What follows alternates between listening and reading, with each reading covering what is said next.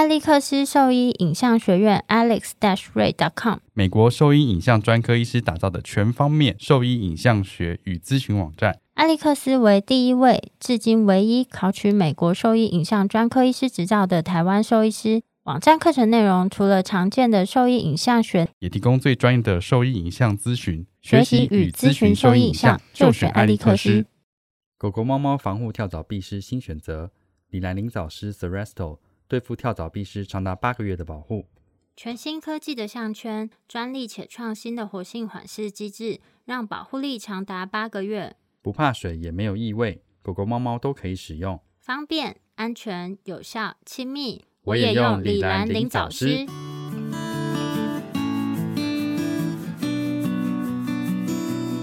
你现在收听的是 Wonder Vet Talk，超级好兽医的闲聊时间。我是兽医师林哲宇 Steven，我是兽医师肖慧珍。在这边，我们会用轻松谈论的方式，带给大家一些简单而正确的小动物相关资讯，也会和大家分享一下兽医师日常发生的有趣事情。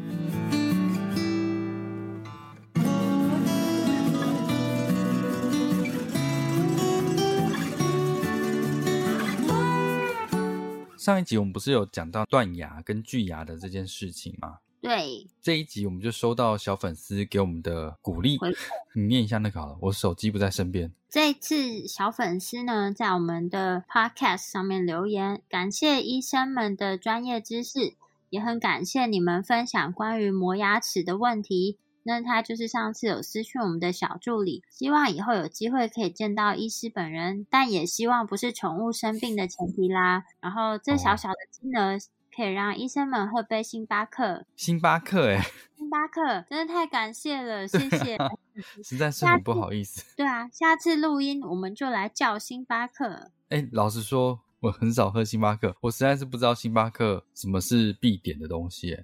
有什么必点吗？我都喝我想喝的啊。不知道哎，我之前都是喝拿铁之类，好，可是好像各家拿铁我已经喝不太出来到底有什么差别。就是我去星巴克的话，我都会点蜜柚红茶，我觉得那蛮好喝的。而且因为我有时候喝咖啡会心悸啊，就我会手会抖，所以就是我以前高中的时候最喜欢喝那个星巴克的焦糖玛奇朵。你高中喝星巴克？对我们很奢侈吧？对。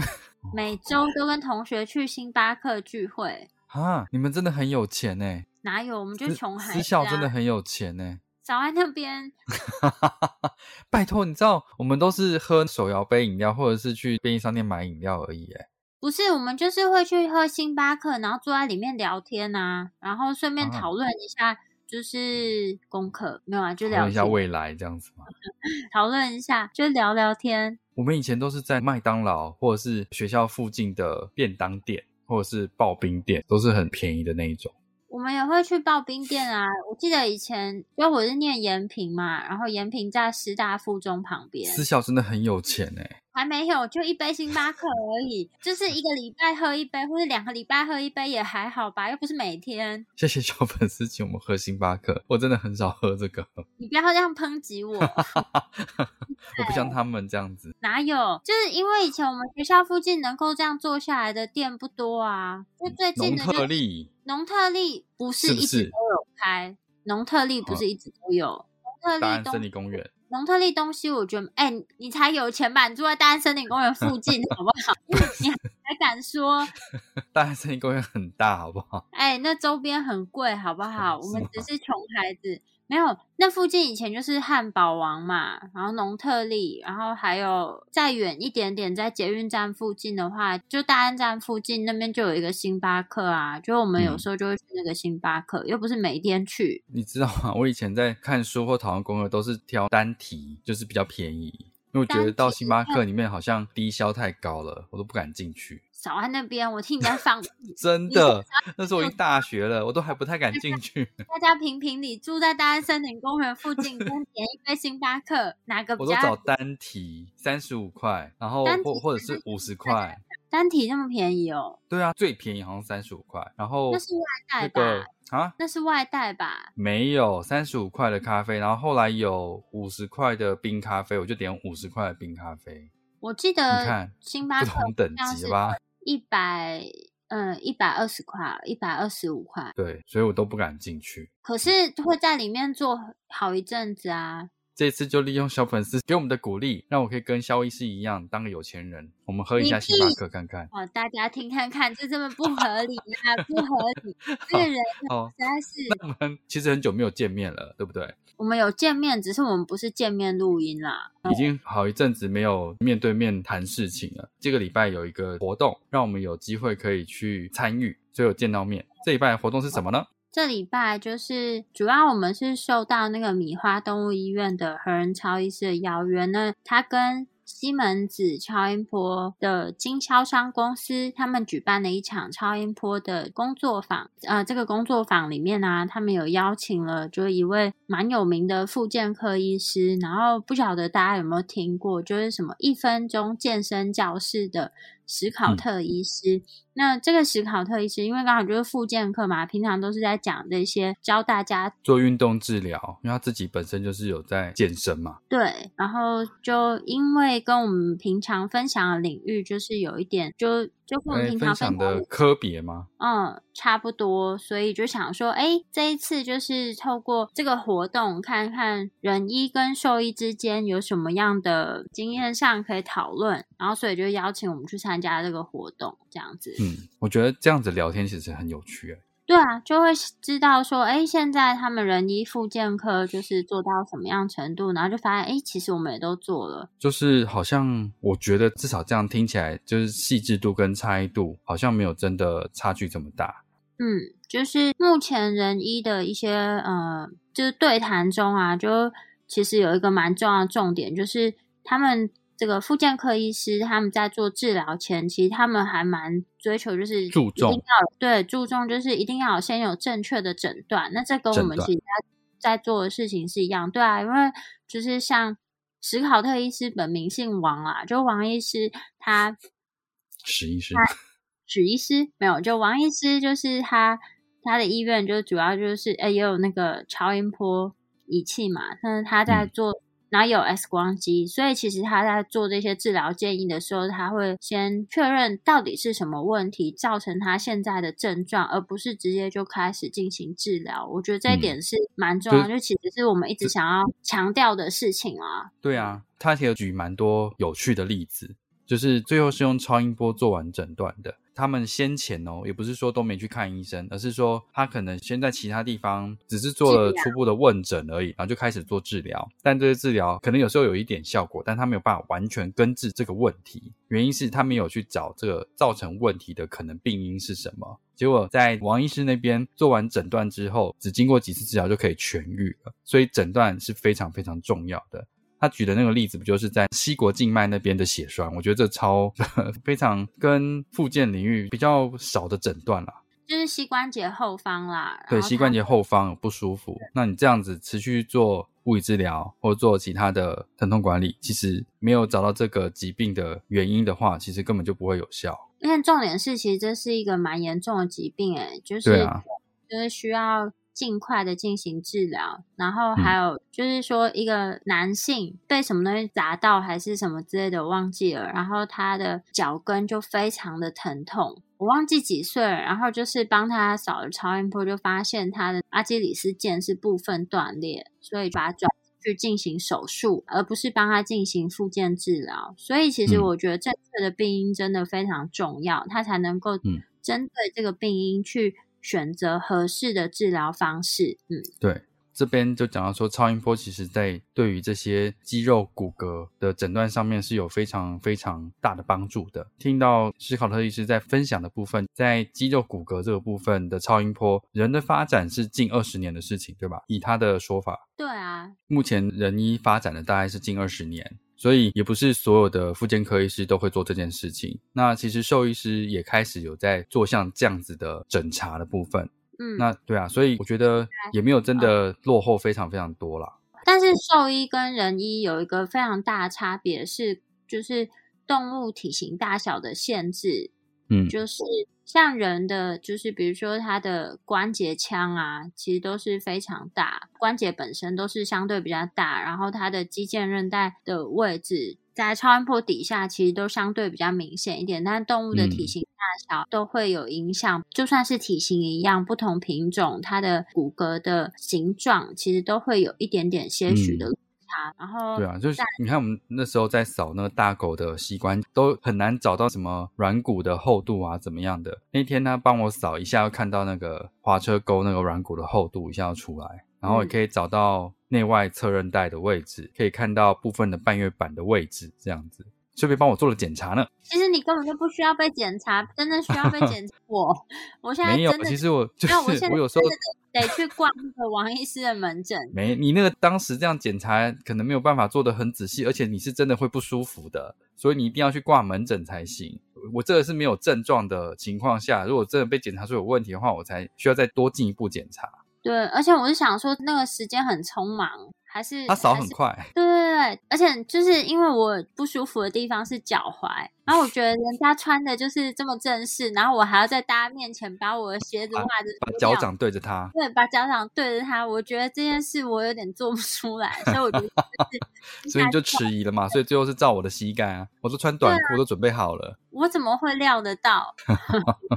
对啊，所以这次的那个交流，我觉得非常非常有趣，就是希望以后还有机会可以有这样子的交流方式。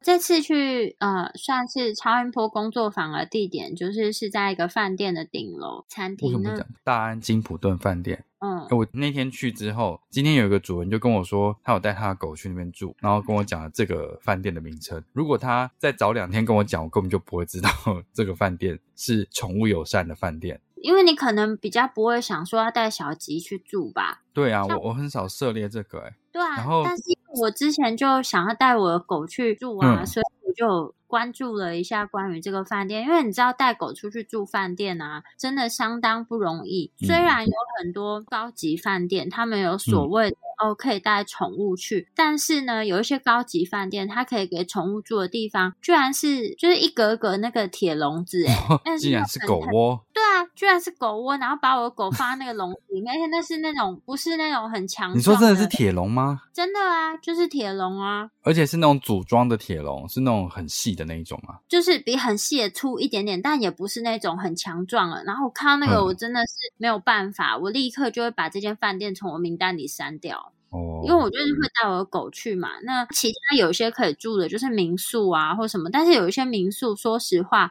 我觉得它的虽然对宠物友善，但是那个里面的居住品质还是比不上饭店的居住品质啊。嗯嗯，所以我其实就会关注很多地方可以带宠物去住的哦，难怪，我觉得他的大厅真的很漂亮哎。然后他跟我分享是说，我这个自主是因为他的狗狗是哀莫了，所以他带他去体验这个饭店，而且是前两天的事情啊。然后哦因为这狗狗其实看起来好像精神还可以，他们都没有特别想说这狗狗是生病了。然后后来还有跟他们聊，就说，哎，他的狗狗已经挨末了，可能时间没有很多。然后他们还很窝心就帮他他的狗狗就是升级，就是 有住，我不知道他是有独立的空间还是怎么样，反正有帮他的居住的环境空间有升级这样子，就让他能够体验比较好的居住的经验这样子，没有，我觉得重点觉得很窝心。就是呃，很多饭店就是像我刚刚讲的，就是要么就是宠物不能进房，他会说就是住那个狗笼里面，然后有的呢、嗯是就是你带狗入住，然后他会说哦要加价多少，我觉得我可以接受加价，但是加价的情况下，你要给我的狗相应的居住品质啊。有嗯些就是随便摆个两样东西，然后说狗不能上床，但我这个要加你好几千块，我就觉得不能接受。我想说可恶，然后可就算狗上床，它也是不会知道，不是吗？对啦，但是我可以体会，就是这样清洁上是不容易。但是我觉得，就是你今天收这个钱，你不能随便给一些东西，然后就说哦，这个是宠物房哦，或什么之类的。然后有一些原本是有宠物房的饭店，他们后来也取消了像这样的宠物房，所以就是其实要带狗狗去出门，要注重好饭店不太容易。那我最近有看到有一个在宜兰的饭店。他带狗狗去住，虽然狗狗是不能住房间，不过他就是狗狗住的地方是比较像是外面宠物寄宿的狗旅馆，就不是把它丢在那个笼子里面。这个狗旅馆还会附赠帮它简单的修毛啊，跟洗澡这样子。哦，听起来很划算。我个人是蛮想要带狗去住的，就是我觉得哎、好像很棒，你有时间啊？你不是跟大家去吗？你带他去体验啊？对对，之后我会应该会带它去。反正这个是因为这间饭店是宠物友善，所以他把这个交流的座谈会办在这边，然后我们是在十二楼的地方。就是因为是宠物友善，所以它有三只的狗狗可以在那边 demo，在那边让我们扫超音波，这样子还蛮不错的啦。然后小跟班去，对啊，你也可以带肉也去露露面。然后上完课之后还有吃晚宴，我觉得这个餐厅蛮好吃的。这餐厅蛮有名的，好不好？是哦，我其实都不知道，因为他因为一开始想说是一般的那个餐厅而已，因为可是他在餐桌上又摆了八个香料，我想说为什么？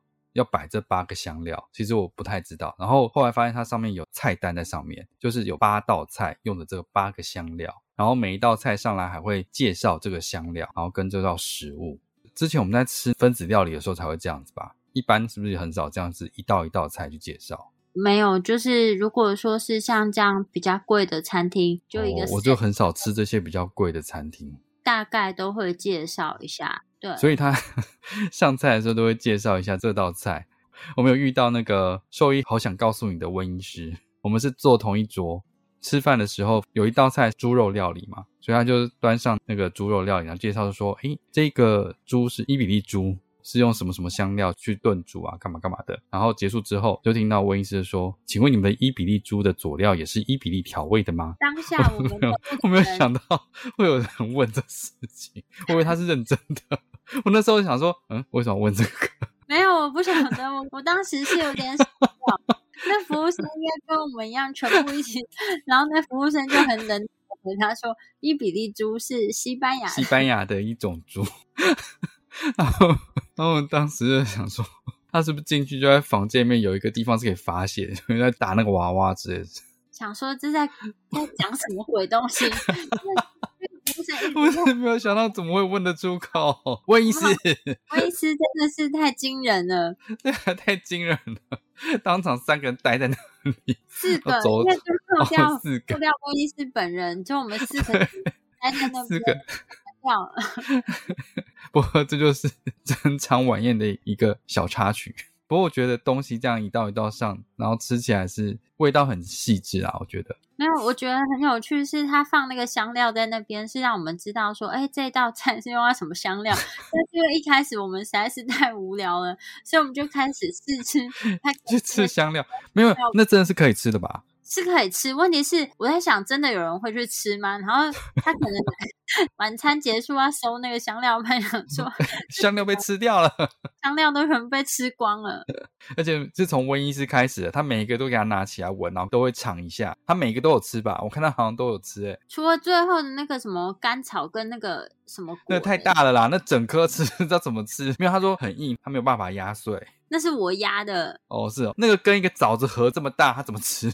那我看其他桌的人好像都没有动那一个香料对啊，所以我在想说，是因为我们看起来很有兴趣，然后我们一直在尝那个香料，所以他来的时候都会跟我们介绍这个菜嘛？还是他跟每一桌都会介绍？他跟每一桌都有介绍啊。我觉得跟我们介绍的比较热络一点，但是在他问完这个之后，他可能就不想讲了。后面可能原本有一些要讲的话都不讲，他就 都不想讲。因为其实现在的特色啊，就不管是很。不是很贵的餐厅啊，反正就是只要是那种就是有自己特色的餐厅，他们上来大家都会介绍一下它的食材啊，或是介绍这这道菜的概念是什么这样子。我比较少吃一克这么贵的，不用一克那么贵，几百块的也会这样 介绍。是吗？对啊，就是看那个餐厅他们的 特色特色，对对对。我觉得他们对他们的食物就是很熟悉。而且我觉得他应变能力很强，你看你那不吃牛肉，他立刻就变出另外一道给你。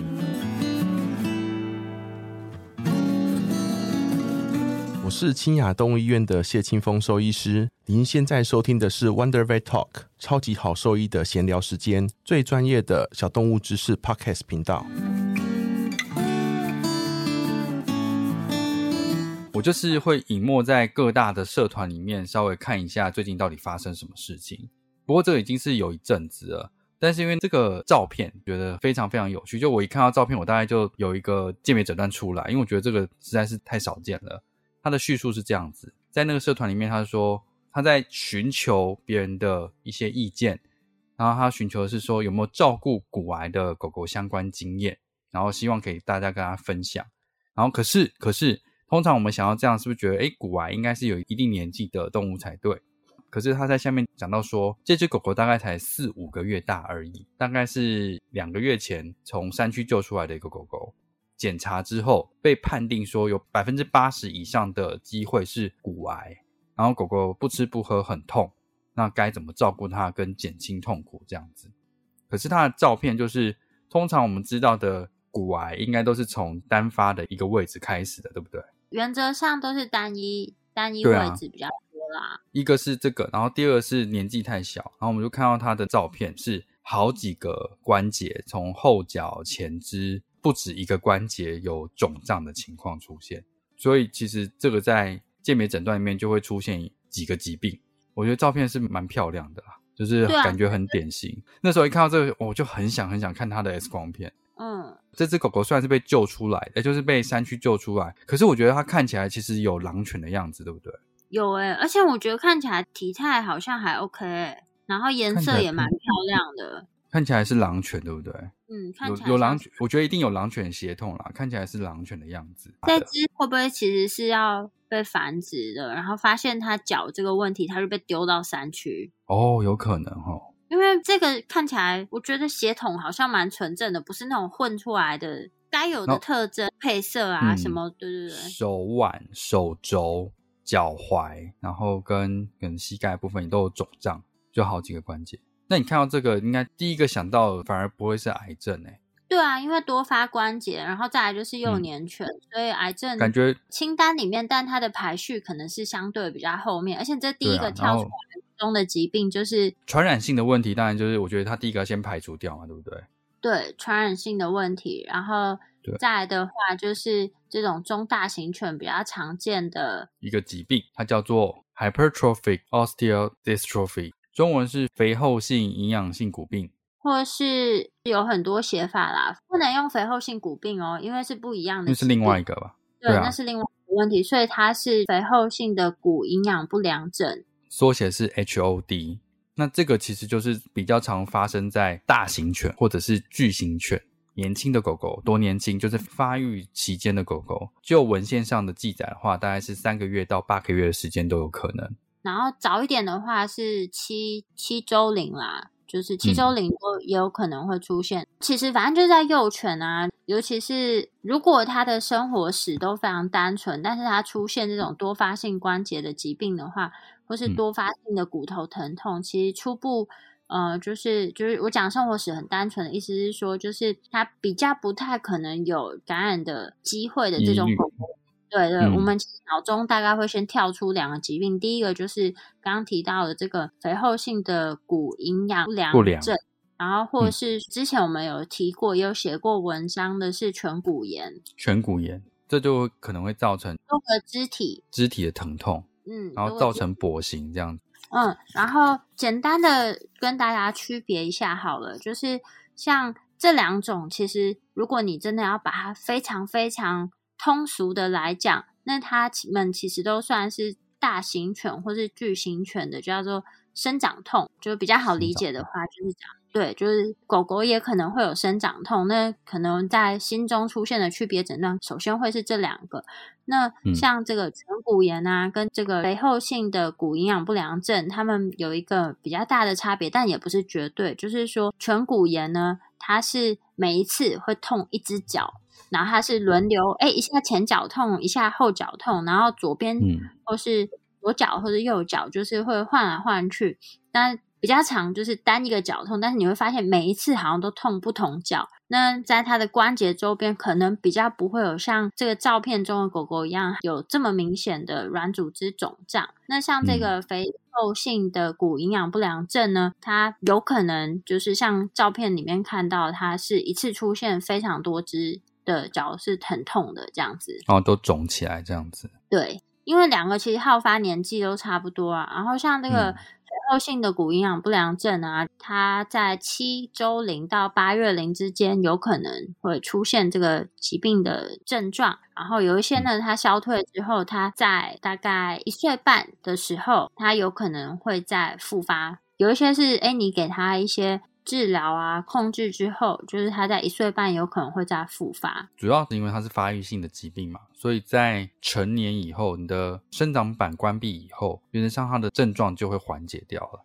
所以在治疗方面，大家都是用支持疗法，也就是对症治疗。如果他今天非常非常疼痛的话，会用适当的一些方式进行止痛。然后，如果因为这样子过度炎症反应有发烧的情况，也会针对这个部分去做支持的疗法，然后给予适当的营养，让他能够耐过这个时间，耐过这个不舒服的时间。嗯，所以它不是一个不治之症。就如果是骨癌的话，就是一个没有办法治愈的疾病嘛，对不对？他也不可能把四肢都切掉。其实我那时候在下面看到一些留言，就说：“哎，这要手术啊，干嘛的？”我有点害怕。好惊人哦！就是如果是真的，照他们这样讲，他四肢都要被切掉，哎，太可怕了。可是你知道我为什么要讲这个？其实我就回去再看一下这个文章，就那篇贴文后面就比较没有后续了，可能中间有一些讨论，然后没有很热烈的讨论之后就结束。那其实我不知道这狗狗最后到底是怎么样啦，但想拿出来讲是希望说大家对这个疾病有一点认识，像这样子幼龄的犬种，像这些发育性的骨科疾病有一点认识，因为它诊断是一个很罕见的骨癌，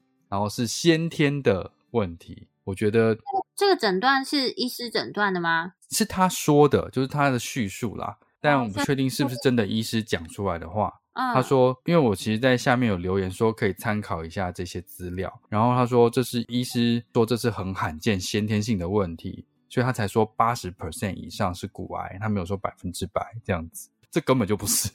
对啊，这听起来这……但因为我没有看到这只狗狗，就是一一样的，就是我没有看到这只狗狗，所以我没办法给太多的诊断或一些其他建议。我只是贴了资料而已，我不知道这资料对他到底有没有帮助，对这只狗狗是不是真的有帮助啦？”只是希望说，大家对这样的疾病有点认识之后，假设真的还是有遇到这样子的问题的时候，不会把它当做是癌症在做处理。然后这个狗狗是有非常大的机会是可以完全痊愈，那算痊愈嘛？就是耐过这段时间之后，它不会再有那么疼痛不舒服，而且四肢是可以活动的。只是说它的骨头真的会有可能会有变形的情况，但它不是一个不治的疾病啊，不是不治之症。这个也不是真的那么罕见，它这个罕见好像是超级超级，这辈子可能只会见过这一只这样子的感觉。哎，我觉得啦，在台湾可能相对比较罕见，因为其实主要是因为大型犬少啊。大型犬跟巨型犬是相对比较少的，但是其实，在国外的话，如果这种狗狗出现，其实我相信国外的骨科医师或者外科医师，他们可能就会马上就会有这个诊断了。只是我们比较少见到，就像国外有一些什么霉菌感染啊，那如果同样的病症到台湾，我们也是。会很惊讶这样子啊！可是你知道不知道？我是我不太确定从什么时候有看到这个，你会有一个反射，说这个就是就是我们知道的这些疾病里面的其中一个这样子，而不会去想说它是癌症这件事情。我不知道，可能上因为那时候想啊，因为我们老了，对啊，可能上了 LVAT 之后就会知道说，就是这些骨科疾病。所以说 LVAT 这是一个非常好的一个课程，鼓励大家都去上这个课，你会认识到这些基础的骨科疾病。可以帮助你进行比较正确的诊断，才有办法帮助这些动物。然后你不会觉得说，哎，我今天给它高压氧，三个月之后它好了，会是高压氧的效果。我在想，假设这是医师诊断呢，他可能是误会了，因为其实有另一个疾病也是叫肥厚性骨病，那它的英文其实也是 hypertrophic osteopathy。它就是骨病这样子，但是这个病因呢，它其实是一个副肿瘤症候群。那主要是，但这个不是在这么年轻的时候有的吧？嗯，原则上通常都是大于八岁龄才才比较容易看到这样的问题。那比较常见的是，比如说胸腔的肿瘤啊，或者是腹腔，主要是胸腔比较常见。因为有原发性的胸腔肿瘤，或是其他位置的肿瘤，或是其他一些感染的可能性，那它因为有这些病因存在，所以造成它在它的前肢的这些长骨会出现像这样子骨增生的病灶。希望啦，就是把这件事情讲出来，然后反正就介绍一下这个疾病而已。其实你只要看过看过一次，你就不会忘。可以放上这些照片给大家做参考，然后也可以贴这个参考书籍上面的照片。其实跟书籍上的照片，我觉得是非常雷同的。就至少你看图说故事，你会知道说，哦，它真的很像这样子。因为它这里没有 X 光片啊。就从病史上，我们大概是要倾向判断，有可能是这个问题。希望可以对以后有类似的问题的狗狗，大家比较知道说，哎，幼年大型犬种有可能会有这个疾病在，但是不要这么绝望，或者是兽医师们也会有这个鉴别诊断出现，这样。哎，我们有遇过颧骨炎吗？没有。可是我们遇过那个有啦，我们有遇过颧骨炎，是一只黑狗，然后它就真的是你的吗？呃，我忘记了，反正就是在爱屋的时候遇过颧骨炎，然后它就是你去就是触诊的时候，真的是按压它的骨头。哦，有好像有。他又很痛啊，那后来其实就是给他止痛药，过一阵子他就症状缓解。后来是没有在追踪他是不是平安健康的，那但是有回诊一两次，其实他症状就缓解改善蛮多的。然后其实那只狗狗刚好我们在 X 光片底下也有发现，就是颧骨炎在 X 光片底下会看到那样子的，就是特征，然后配合它的一些病史啊，还有就是我们在触诊的时候检查出来的这些。痛点，它的痛点不是在关节，而是在骨头本身。对，就是所以就做了这这个诊断，这样子。哦，我还有另外一个印象比较深刻是那个西高地白梗，你记得吗？嗯，你说下颚的那个？对啊，这也很少见吗？颅下颌骨病 （Craniomandibular Osteopathy） 这个很罕见，但是它就是好发在这个犬种。对啊，所以那时候看到，其实，诶，我们那时候就有这个诊断了。有啊，那时候就有啦。我们还蛮强的嘛。绩效，觉得哎，其实我们还蛮强的嘛。那时候就有啦。我知道，我是说，我们那时候其实就有这个诊断，其实蛮厉害的，就是连这个也有，然后颧骨炎也有，然后我是还没有看过像这个这么典型的肥厚性的，就是我们自己没有拍到这个 X 光片。对啊，我没有拍到这个 X 光片呢，我就觉得啊，好想看他的 X 光片。假设啦，如果救援这只狗狗的人有听到这一集的话，可以跟我们分享一下这个狗狗的 X 光片，如果有拍的话喽。但是如果要拍歪歪扭扭也看不出来，他一定是要拍很标准的 X 光片。但它一定会拍肿的地方啊，我猜他一定会拍肿的地方，应该可以看得出来那个骨头本身发生什么事情啊。其实这个 X 光片底下是可以诊断的，但是前提是拍的很正。那有有一些病例，它是。我记得那时候我们去上 L vet 是，它那个 X 光片其实没有那么清楚，它最后是 CT 诊断，CT 还是 MRI 忘记。其实这个在很多骨科研讨会，尤其讲到发育性的骨科疾病都会提到，只是没有这么重点的提，因为它就是这样子，你看过一次，你大概就知道，遇到像这样子年纪或者是这些特征的狗狗，你就会下这个诊断了。嗯，然后，嗯，其实我要是讲一下这件事情。像你刚刚有提到啊，你有遇到就是那个什么知名犬舍，就是大型犬的犬舍，然后在幼年犬里面又疯狂的给它补钙。对，这个这个真的很夸张，就是也是狼犬嘛，来咨询的时候是他犬舍就是跟他说一天要补钙要吃三次这样子，后来是想说他没有办法喂到三，他就减成两次。我想说，为什么不把它停掉？它的发育就骨头已经有点问题了。来我这边咨询之前，已经先看过了几间医院，已经帮他做好调整了。因为他那时候发现说，刚开始看医生帮他一验血，就发现他的钙磷失衡的很严重，所以就转到内科医师那边，先帮他去调整这个部分比较重要。能够吃到钙磷失衡，诶没有，应该是就是幼犬啦，他们本身就是。呃，跟成犬不一样，就是你成犬帮它补钙啊，其实它们是比较，就是它的身体是比较能够去处理这种饮食中过量的钙，但是在幼犬或是幼猫，其实是比较没有办法去调节这样子过量的钙，所以对于这样过量的钙补充，其实对它们的身体的平衡影响是非常大的。在这种中大型犬，它的影响。更为严重，饮食呢会造成很多这些中大型犬的发育期的骨科疾病。然后我们就是我们之前有介绍过的那一些，对，只是我们没有把它统合起来讲。我们每次就是个别介绍。那简单的来说呢，就是对于这些中大型犬，我们的幼龄定义其实最理想的话，它是在。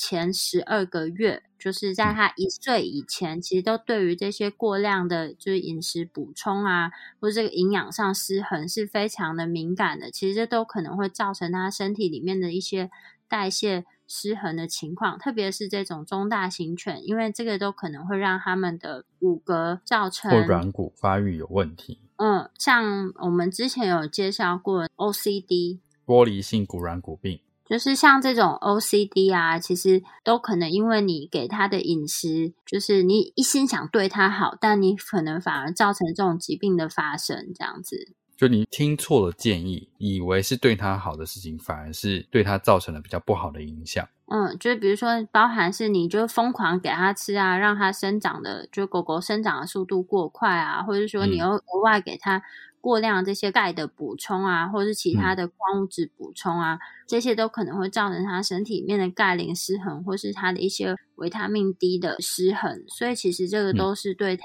的生长发育反而是有害的。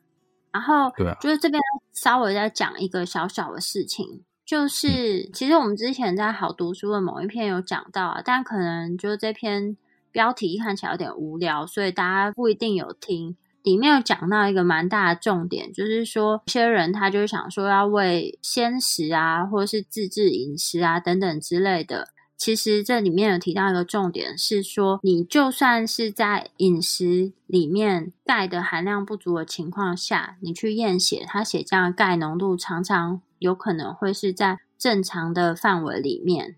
除非是它这个调节的补偿机制是受到影响的状况下，那它的这个就是血钙浓度才可能会是异常。所以，如果你一直是自制饮食，然后觉得哎这样子给的比例都是很够的啊，然后去觉得去验血，它都是在正常范围里面，其实是没有办法早期就知道说它其实已经有失衡的情况出现。对，我实在还是不懂，到底是为什么会有幼龄犬要补钙这件事情，到底是谁告诉他们的？然后他们这样子教别人去做这件事情，后续产生的问题，他们需要负责吗？还是知名犬舍？我也不知道哎。就是台湾对于这种育种者的规范，只是相对很少。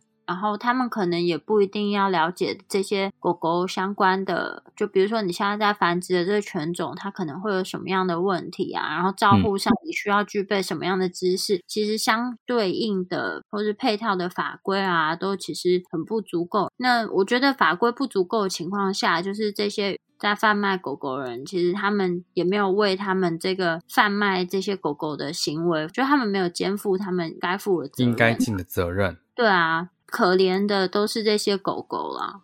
对啊，你知道那只被补钙的这只狼犬，虽然它的髋关节看起来还好，但是它有 LTV 的问题，哎，又是一个病，有点复杂，都是骨关节的一些疾病啊。对，所以它会造成一些马尾的问题，或者是后续髋关节还是有可能会有一些影响，这个可能跟它遗传也会有关系。所以这一类的狗狗其实也不是建议继续繁殖下去的。我觉得这个整个很糟糕的事情是，你看啊，当这些犬舍他们卖出幼犬之后，有一些家长他带回来一阵子，发现这狗狗出现的这些问题，那他们回去跟犬舍反映，犬舍大部分就是说啊，不然你来，我再换一只给你。但就是，其实我们都可以预想得到，这个被换了一只，原本这只狗狗下场会是怎么样？对啊，家长就会舍不得啊，就会想说，那就是它带来医治。可是我觉得这些都不是治根的方法，就根本的方法就是在育种者这一端，他就应该要做好相关的筛选。没错。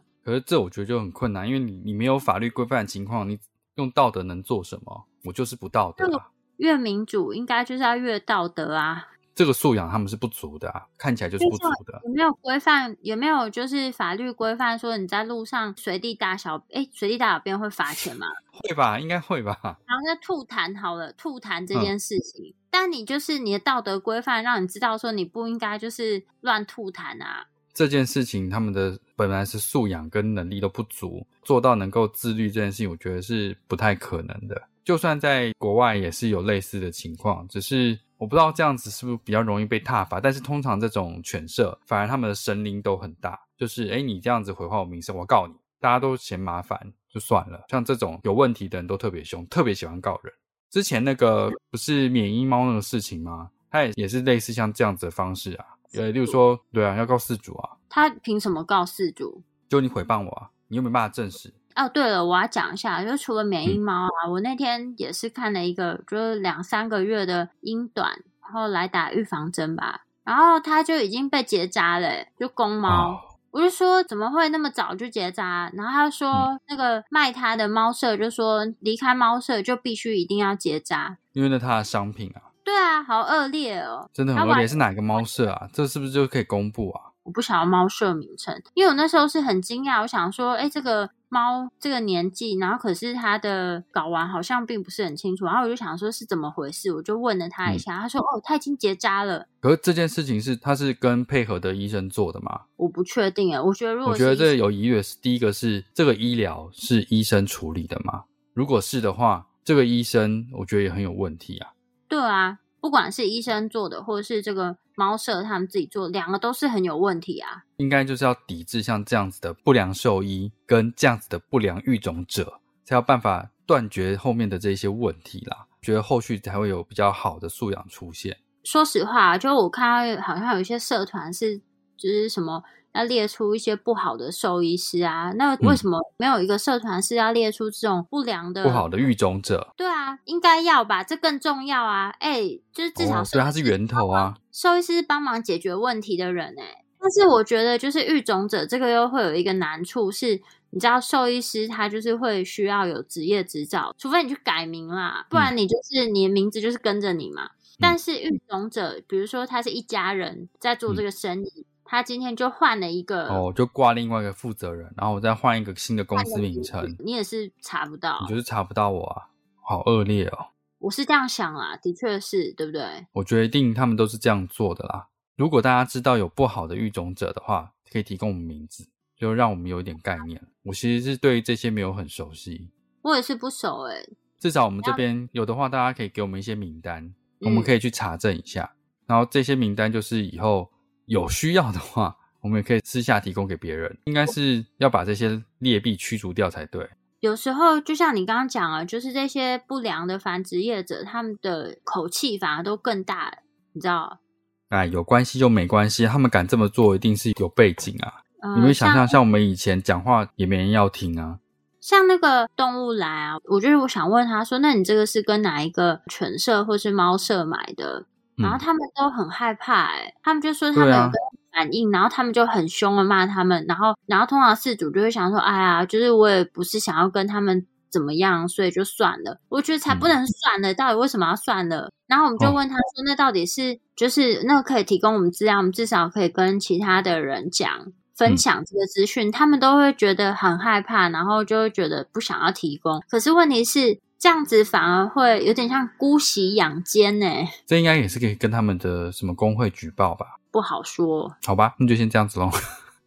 今天再稍微简单的跟大家分享一下关于这些，就是呃中大型犬种或者巨型犬种的一些骨科疾病。那这是之前比较没有提到，那今天就简单跟大家分享介绍一下。所以，如果说你在社团里面有看到，就类似像这样子的病例分享，那也可以把这样的疾病知识跟他们说，就是不要这么早就放弃他们。好，那如果说对我们分享的内容有兴趣或是有疑问的话，都可以上我们的网站，我们的网址是 triple w 的 wondervet dot com 的 t w 或是 Google FB 搜寻 wondervet 超级好收益都可以找到我们哦。那今天的分享就到这边啦，拜拜，拜拜。